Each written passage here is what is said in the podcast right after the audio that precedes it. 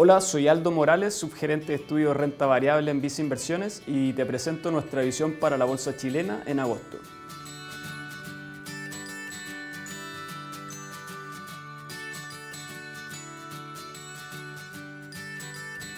En julio la bolsa chilena registró una caída de 1,8% en pesos y de 5,6% en dólares, acumulando cuatro meses consecutivos en terreno negativo y corrigiendo en torno a 15% desde los niveles máximos de corto plazo observados en abril de este año.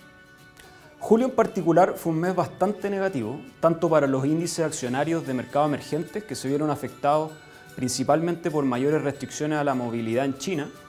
lo mismo ocurrió eh, con los índices de mercados latinoamericanos, que tuvieron retornos negativos en dólares producto de la incertidumbre política y la fuerte depreciación de sus monedas.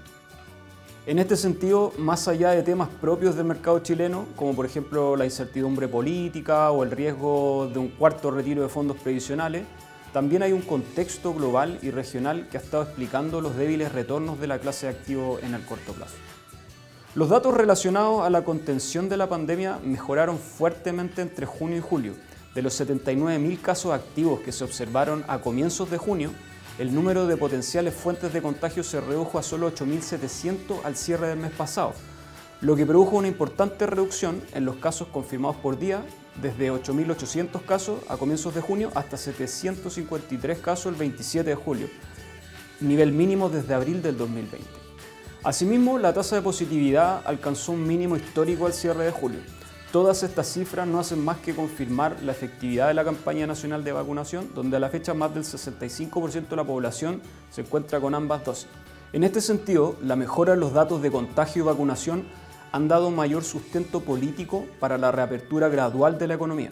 lo que se ha confirmado en el corto plazo. Sin embargo, hay que ser muy claro en este punto. La reapertura que estamos observando no debería implicar necesariamente una corrección al alza relevante en expectativas o estimaciones de resultados corporativos, porque en la mayoría de, estas ya se encontraba una normalización en el segundo semestre. Por lo tanto, es una buena noticia, pero solo viene a confirmar las expectativas que ya se tenían a comienzos de año. El precio del cobre mostró una importante recuperación en julio y retomó la tendencia alcista que se había observado durante gran parte del año, registrando un alza de 4,3% hasta 4,48 dólares la libra al cierre del mes pasado. En junio se había observado una corrección principalmente relacionada a anuncios de liquidación de inventarios y reservas estratégicas por parte de China. Sin embargo, hacia el cierre de julio, el cobre se vio favorecido por el sesgo expansivo observado en la última reunión de la Fed, a lo que se sumó el ruido de corto plazo respecto a una potencial paralización de Minera Escondida, principal yacimiento mundial de cobre, en medio de negociaciones sindicales. En Visa Inversiones tenemos incorporado en nuestra expectativa un precio del cobre de 4,17 dólares la libra promedio para el 2021 y levemente sobre 4 dólares en 2022, por lo que cualquier desviación al alza sería considerada como un factor positivo adicional en términos de fundamento. En este sentido, es evidente que la bolsa chilena se ha descorrelacionado del precio del cobre, respondiendo a factores locales. Sin embargo, no es una situación que se pueda extender de forma estructural, dada la fuerte incidencia que tiene el cobre en las perspectivas económicas del país. Hacia el cierre de julio comenzó una nueva temporada de resultados de empresas chilenas correspondientes al segundo trimestre de 2021. En Visa Inversiones esperamos que las empresas del IPSA reporten un fuerte crecimiento de 361% año contra año en utilidad neta en pesos, excluyendo efectos contables y no recurrentes, y un 73% en EBITDA. El segundo trimestre se verá nuevamente impulsado por los positivos fundamentos a nivel de demanda externa, los estímulos económicos a la demanda, tanto a nivel local como regional, y a una base comparable bastante baja,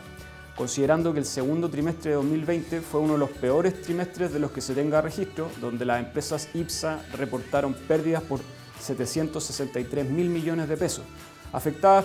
por importantes eventos no recurrentes en los sectores bancario y eléctrico, además del efecto más profundo de la pandemia y menores estímulos económicos. A nivel particular, esperamos que los principales crecimientos a nivel operacional se observen en los sectores retail, centros comerciales y materias primas, estos tres sectores representarían casi el 56% del crecimiento total del EBITDA en el trimestre. A nivel de flujos, al cierre de junio, que es el último mes reportado, los principales inversionistas institucionales en Chile en términos de volumen transado, las AFP, registraron ventas netas por 141 millones de dólares en acciones chilenas, acumulando 772 millones de dólares en desinversiones netas solo durante los últimos tres meses. En este sentido, si bien los fundamentos a nivel de precio del cobre, reactivación económica post pandemia y resultados corporativos se encuentran sólidos, no se puede desconocer que por el lado de flujos de mercado, la bolsa local no tiene catalizadores en el corto plazo. Por un lado, las AFP han disminuido fuertemente su actividad en el mercado local, en un contexto en que se discute un potencial cuarto retiro de fondos previsionales.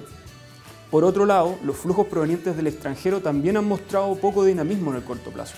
Primero porque Chile pesa bastante poco dentro de los índices globales y regionales, y segundo porque al ser este un año eleccionario, hay inversionistas que prefieren esperar a ver cómo se desarrollan ciertos riesgos de tipo político regulatorio antes de tomar decisiones de inversión. En ese contexto, seguimos creyendo que la bolsa chilena seguirá presionada en el corto plazo, pero con un enorme potencial a nivel de fundamentos, por lo que para ciertos clientes que tengan un horizonte de inversión más largo,